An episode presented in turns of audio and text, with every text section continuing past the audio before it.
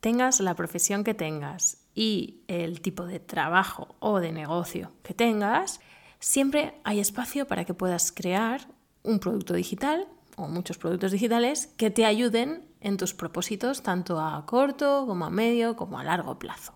Repito, ¿eh? tengas la profesión que tengas y el tipo de trabajo o de negocio que tengas. Esto es el DevSap y esta es la segunda entrega de una serie de cinco episodios en la que estoy hablando del tema al que yo me dedico en exclusiva desde 2012, que es la creación y la venta de productos digitales, de formación online, de infoproductos, lo que sea, como nos quieras llamar. Y este es el tema también de mi próxima clase online, por supuesto, que se llama Mi primer producto digital, que vas a poder encontrar en miprimerproductodigital.com y donde te cuento todo lo que necesitas saber para pensar, crear y vender un producto digital que te haga rica por dentro y por fuera. Y es que cualquier eh, estado profesional que tengas, incluso obviamente si estás en paro, si estás trabajando en dos trabajos, si eres camarera, reponedora del Mercadona, lo que sea, hay una posibilidad para ti, para que pruebes o intentes o quizá logres, quién sabe, crear y vender un producto digital. Porque la idea que tenemos, yo creo, es que nos parece que, solo es para algunos, ¿no? Lo típico, pues es para coaches, profes de yoga, terapeutas, diseñadores, o no sé, pues, pues eso, profes de negocios, gente que se dedica al emprendimiento, pero no. Hay un mundo completamente abierto para los productos digitales formativos.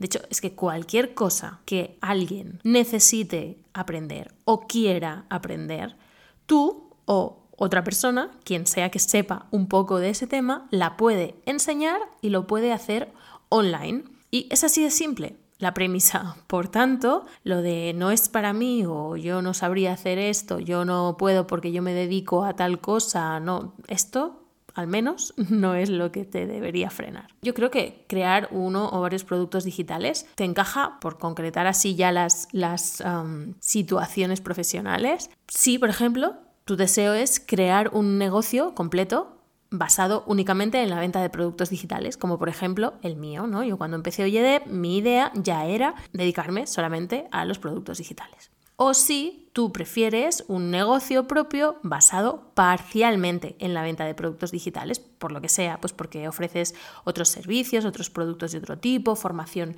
en directo, das charlas, no sé, haces otras cosas y a eso quieres añadir la venta de uno o más productos digitales. ¿Por qué? Bueno, pues sí, porque como dijimos en el episodio anterior, pues siempre son relativamente cómodos, rentables, escalables, etcétera o tienes otro trabajo o estás en paro o lo que sea y quieres un dinero extra, un sobresueldo o un sueldo con algo que puedes hacer desde casa en tus ratos libres. ¿no? Esta es una de esas tareas o, profesiones que puedes complementar con otras cosas ya que las puedes hacer desde casa en cualquier momento, no hay tema de horarios que importe, mm, es, es flexible, entonces eso es interesante.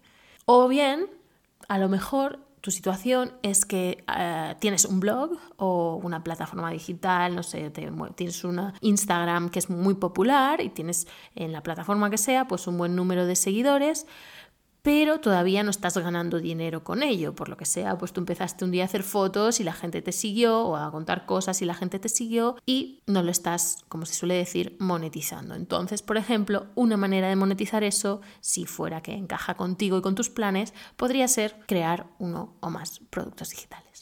Pero no olvidemos aquí algo que yo creo que es importante y que creo que muchos se olvidan de explicarte porque solo están pensando en la parte del dinero, ¿no? De cuánto dinero puede hacerte ganar algo así. Y bueno, mm, ganar dinero probablemente es la principal razón por la que tú o cualquiera querría crear un producto digital. Pero no es la única en absoluto, no es la única ventaja.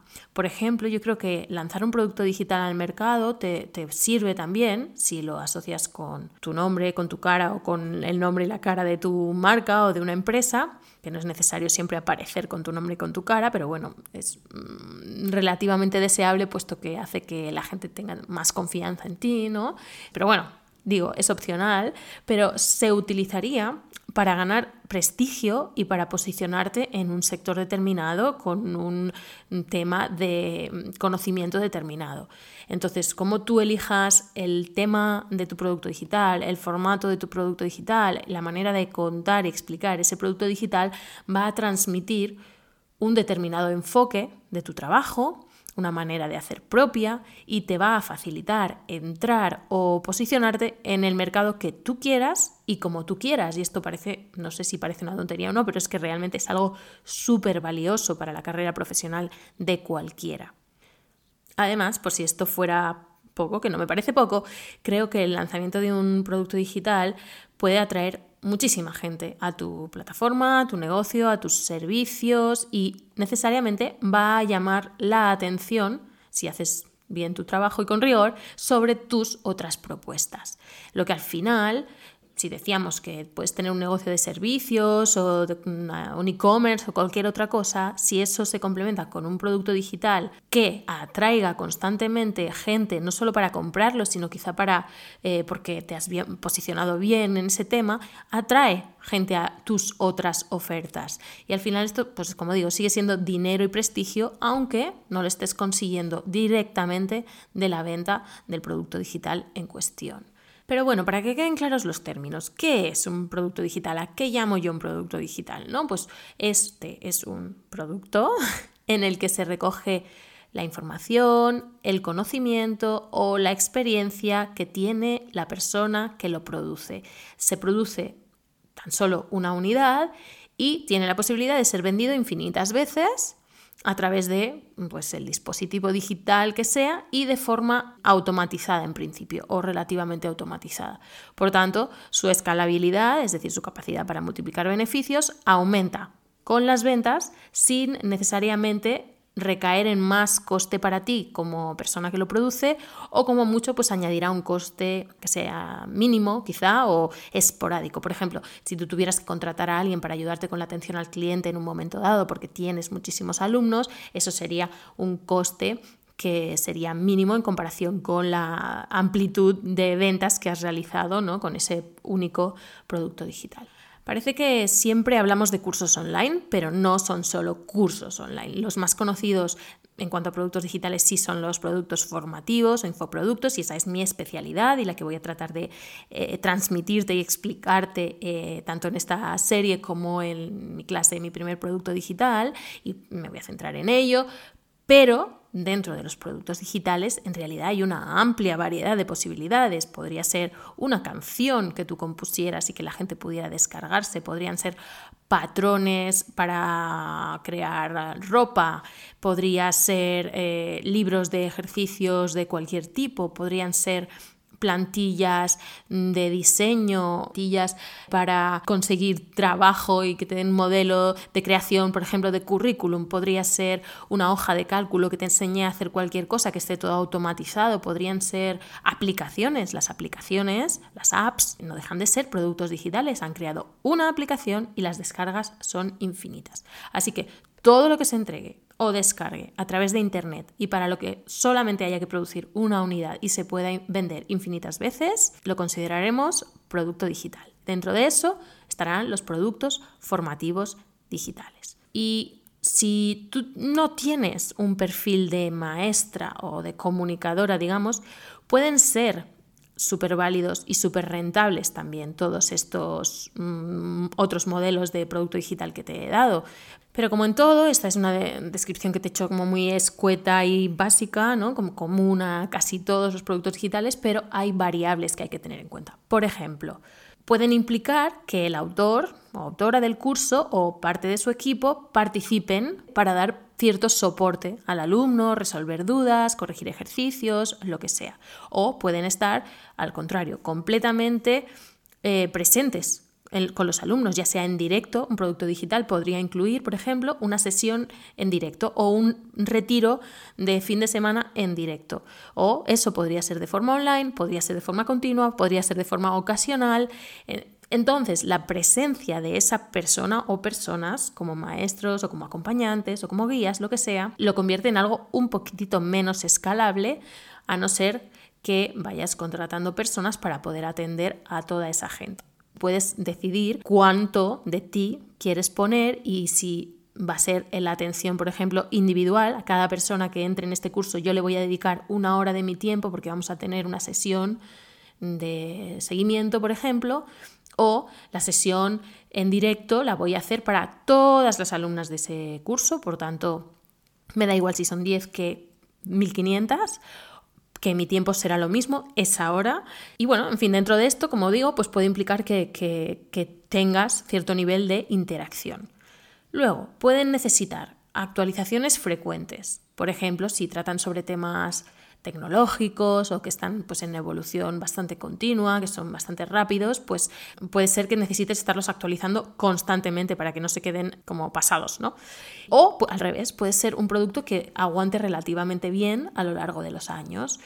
Otra cosa, pueden ser que sean mm, cursos que se queden caducos eh, o pasados de moda en sí mismos pronto, ¿no? O pueden ser relativamente eterno, ¿no? no hay nada eterno, pero relativamente eterno, porque según la temática y el formato que tengan se van a poder mantener bien o van a acabar pues quizá pasando de moda, ¿no? Por ejemplo, algo que enseñe a hacer algo con una aplicación o con una red social Puede ser que esa aplicación o esa red social, como no lo sabemos y no es nuestra ni depende de nosotros, dentro de un año o dos años deje de funcionar. Y no solo habrás tenido que estarla actualizando constantemente para adaptarte a sus cambios, sino que quizá dentro de esos dos años este producto tuyo tendrá que desaparecer del mercado.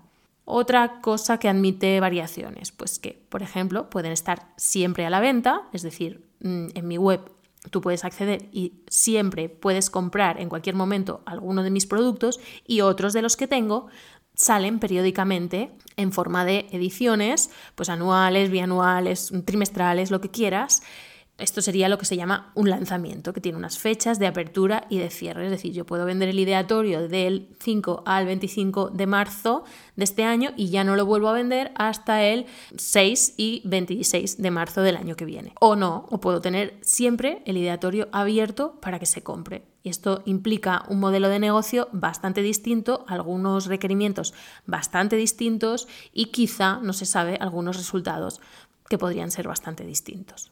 Otra cosa es que se pueden entregar de forma inmediata al momento, cuando tú lo compras, te dan todo el contenido, sea el que sea, puede ser un ebook y te lo dan al momento, pueden ser 800 módulos distintos que te los dan al momento, tienes acceso a todo al momento, o puede liberarse el contenido de forma paulatina. Entonces, como ves, y me dejo seguramente un millón de variables, no hay una sola manera de proceder con esto de los productos digitales cuando quieres venderlos, sino que hay millones de combinaciones. Y tú tendrás que encontrar la tuya en función de quién tú eres, de quién es tu empresa y de quiénes son tus clientes o alumnos y en función de lo que tú quieras conseguir con esto, lo que tu empresa quiere conseguir con esto y lo que tus alumnos o clientes quieren conseguir cuando entran a este producto. Ahora vamos a ver los tipos de productos digitales básicos, ¿no? Un producto digital de descarga directa es el que se compra el producto en cualquier momento y se descarga en el mismo momento con plena disponibilidad para el cliente, como decía ahora. No hay en principio interacción del autor o creador con el alumno o cliente, excepto para lo típico, posibles cuestiones técnicas de facturación, de dudas, de lo que sea, ¿no? Un libro digital, un ebook o un libro de ejercicios o de instrucciones para llevar a cabo un proyecto, una revista o una publicación digital, lo que decíamos antes, canciones, hojas de cálculo, patrones, aplicaciones, todo esto serían productos digitales de descarga directa. Los imprimibles descargables, fotografías, vídeos, plantillas, mm, lo que sea. Por ejemplo, mi primer producto digital, la guía para tu empresa handmade, fue esto mismo, un producto digital de descarga directa. Todavía sigue siendo así, la gente lo compra y al momento pueden acceder a ello. Y no hay soporte ni reuniones ni nada mm, por mi parte, ¿no? No, no incluye, digamos, una interacción directa conmigo. Ahora, lo que todo el mundo cree que es un producto digital, un infoproducto, cursos online básicos. Los llamamos básicos porque aunque un curso puede tener muchos formatos. De lo que se trata es de enseñar una materia a distancia y en los cursos básicos se resuelven dudas probablemente. Hay algunos que incluso podrían decidir no resolver dudas. Puede ser un formato de curso que se entrega de forma paulatina pero no hay interacción ni resolución de dudas. Pero lo que no hay seguro es una tutoría personalizada, es algo como un soporte más ligero, una atención al cliente más básica. Y puede estar contenido y entregado desde una web a la que se accede pues poniendo tus datos de usuario, puede entregarse por email, con archivos de descarga, es igual. Eso acepta todo tipo de presentaciones y de modos de entrega. No tiene dependencia temporal eh, porque tú lo adquieras cuando lo adquieras, lo recibes de forma automática o al menos en el momento en que se está lanzando, como decíamos, puede ser que sea durante marzo que lo puedes comprar y ahí accederemos todos, pues de tal día de abril a tal día de abril estaremos todos haciendo el curso, o cuando lo compras puedes acceder automáticamente. Esto da lo, mismo en esto. El tema con el curso online es que es una experiencia, digamos, más progresiva y, y normalmente completa de formación que un producto digital de descarga directa, ¿no? En principio. En mi caso, por ejemplo, después de crear la guía para tu empresa handmade yo creé ya el ideatorio y mi diario. Ambos en sus versiones iniciales eran, pues eso, cursos online básicos. Y en contraposición a los cursos online básicos tenemos los cursos online que podríamos llamar premium, ¿no?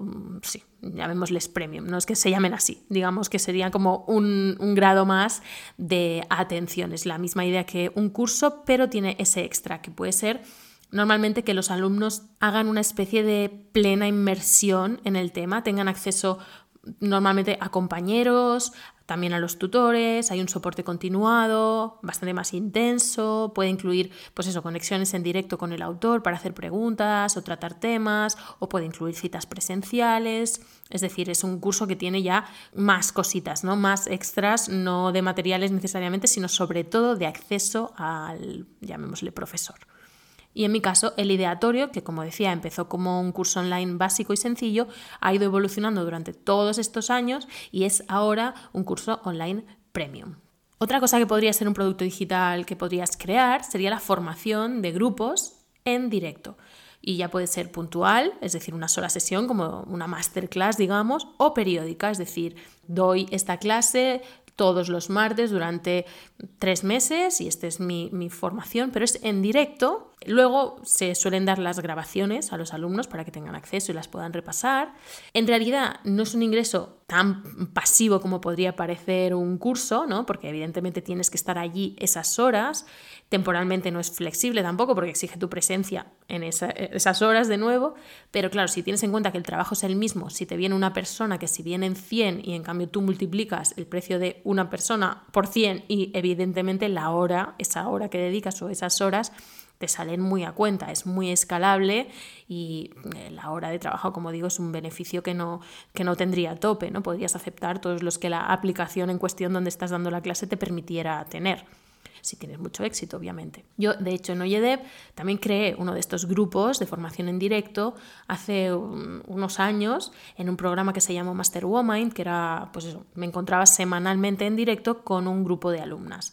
Como quería mantenerlo en grupos muy reducidos, al final creé, como se apuntó mucha gente, creé siete, ocho grupos eh, y, bueno, me iba viendo con ellas, pues eso, una vez a la semana. Otra cosa son las, mm, llamémosle, comunidades de contenido periódico, ¿no? Son estos especie de memberships que, que tú pagas una cuota mensual y tienes acceso pues, a un montón de material que cada mes o cada X tiempo va siendo nuevo. ¿no? Es una pasividad bastante relativa en este caso también, porque exige esa generación de contenido de forma continuada y relativamente eterna, digamos, ¿no? al menos hasta que cierres el chiringuito y dejes de cobrarle a la gente. O sea, mientras haya gente pagando, ni que sea una sola persona, tú vas a tener que generar contenido para esa gente.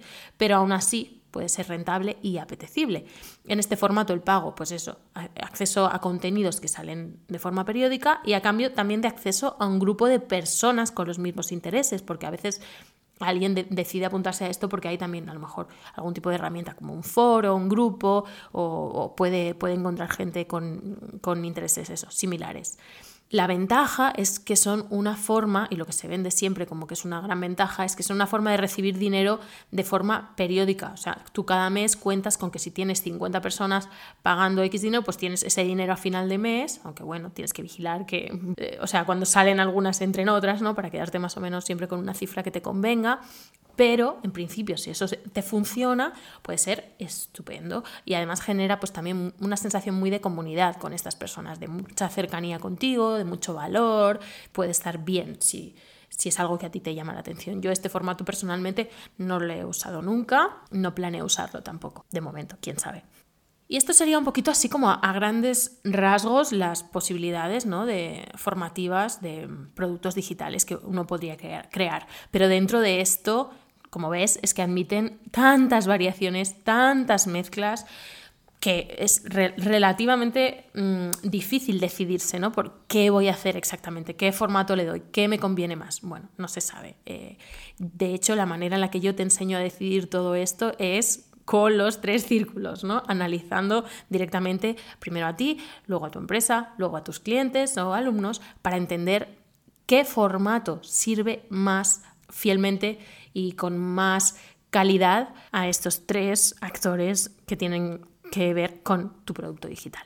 Si me aceptas un consejo, yo te recomendaría que empezases tu aventura con los productos digitales por alguno de los dos primeros, ¿no? O un, producto de descarga directa o un curso online básico porque para empezar a tomarle el pulso a esto yo creo que es mejor siempre no complicarte la vida en exceso. Si empiezas por algo que sea sencillo y concreto para ti, algo pequeño pero muy bien pensado, muy bien enfocado, muy bien ejecutado, yo creo que puede darte muchas alegrías, ¿no? Por ejemplo, mi guía, que era una cosa súper sencilla, de unas 100 páginas me dio, pues eso, 10.000 euros en dos meses o un mes y medio o un mes o no recuerdo, con un archivo que era un PDF a 12 euros la unidad, si no recuerdo mal, y, yo creo que empezar pequeño te puede ahorrar muchos problemas o igual no te los ahorra porque los problemas siempre salen, pero serán problemas pequeños y manejables. Y si empiezas grande o aspiras a como abarcar demasiado, mm, los problemas también van a ser grandes. es una elección que tú tienes que hacer.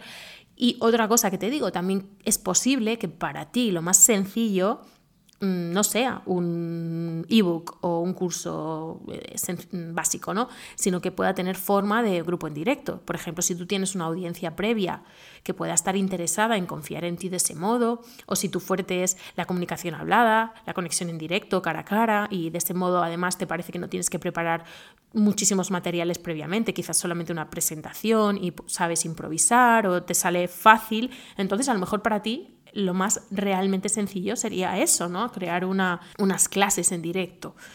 Pero bueno, aquí entra lo de siempre, que para tomar cualquier decisión en tu producto digital tienes que comprender los tres círculos.